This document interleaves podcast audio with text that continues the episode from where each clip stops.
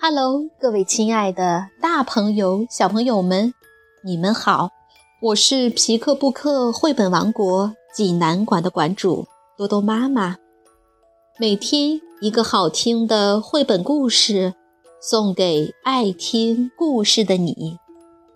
今天是二零一五年九月十七日，是我们亲爱的小会员张舒淇小朋友五岁的生日。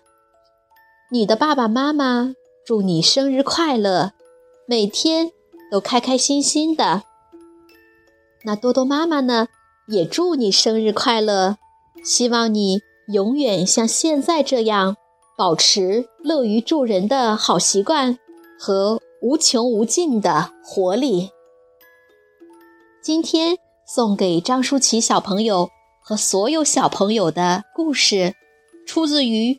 八部工程师系列丛书，名字叫做《恐龙大挖掘》。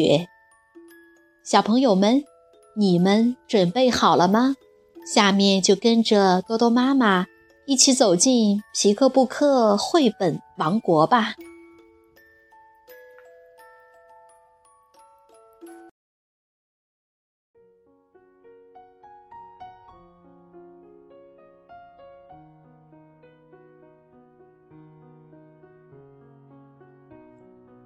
恐龙大挖掘，英国查普曼著，林小燕翻译，中国少年儿童出版社出版。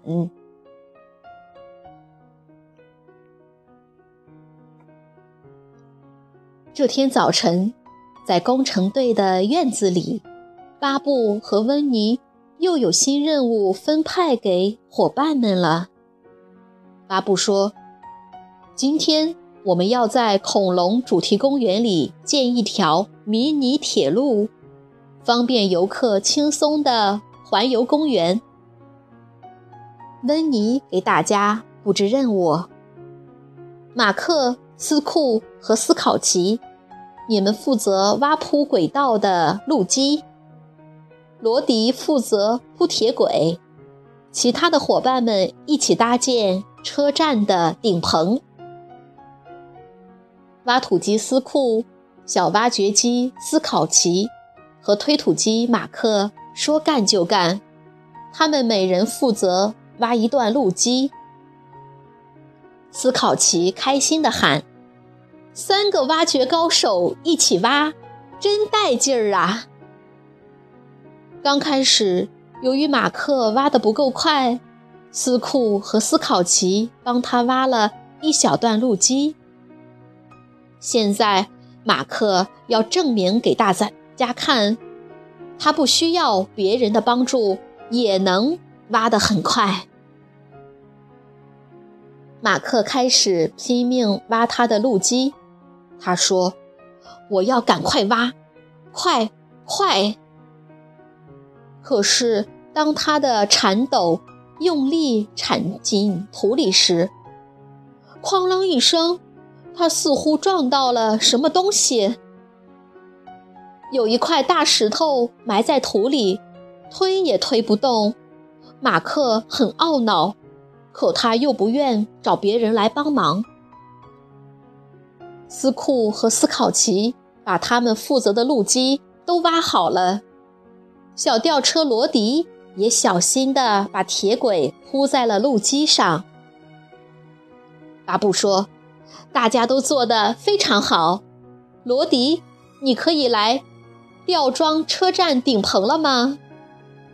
罗迪回答说：“嗯，是的，我也这么想。”罗迪慢慢地把新顶棚吊起来，安装了上去。可怜的马克却遇到了麻烦，每回他把铲斗铲进泥土里。挖到的都是一块石头。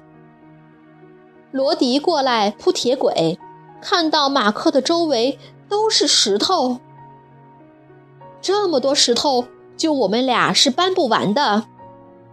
罗迪说着，想从地上搬走一块石头，可是不行。我们还是叫别的挖掘机一起过来帮忙吧。马克生气地说：“不行，我不需要别的挖掘机来帮我。”斯考奇和斯库把今天要做的事情都完成了。稻草人小斯跑来，给他俩看恐龙图书。他指着一只恐龙说：“我要去搜寻这种恐龙化石。”斯考奇说：“哦，需要我们帮忙吗？这样奇形怪状的骨头是很不容易找到的。”这时，马克陷入了困境。泥土里有这么多奇形怪状的石头，他根本就没法再挖下去了。于是他想了个办法，有了，我在这里造一座桥，让火车从桥上过。马克用原木做桥墩，把铁轨支撑了起来。罗迪说。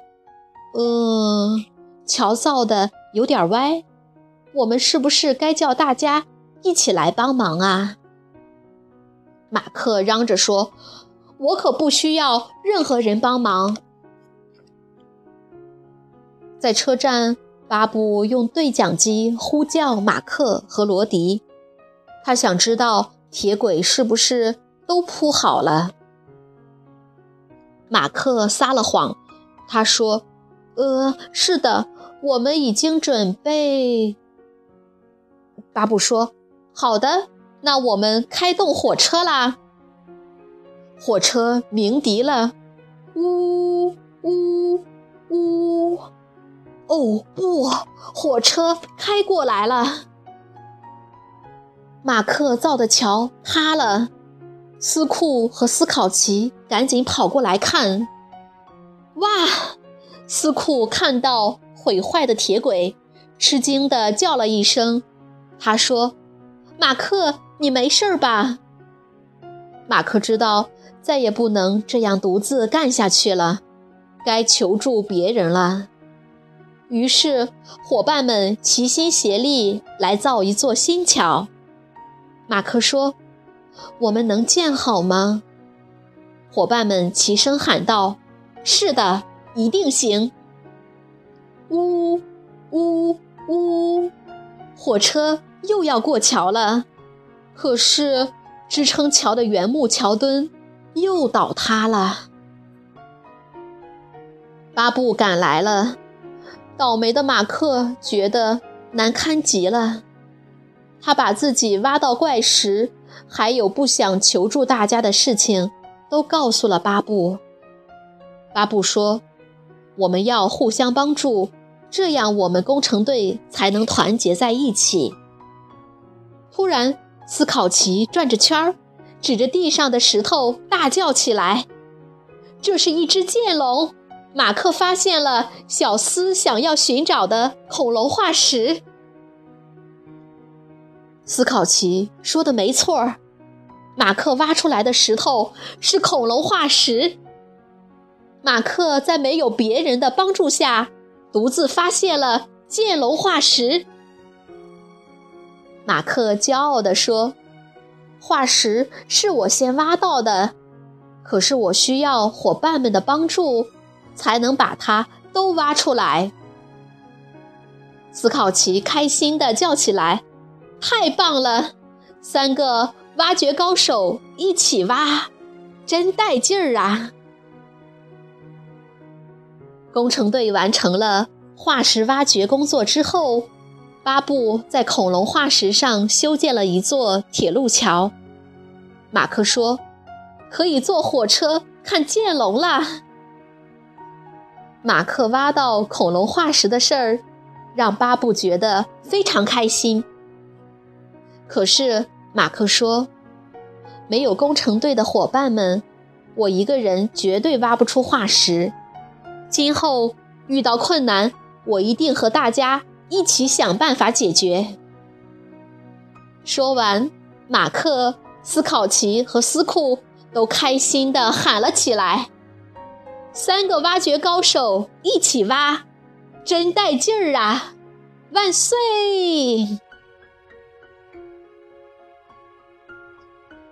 小朋友们，这个故事好听吗？如果你想看故事的图画书版，欢迎到皮克布克绘本王国济南馆来借阅。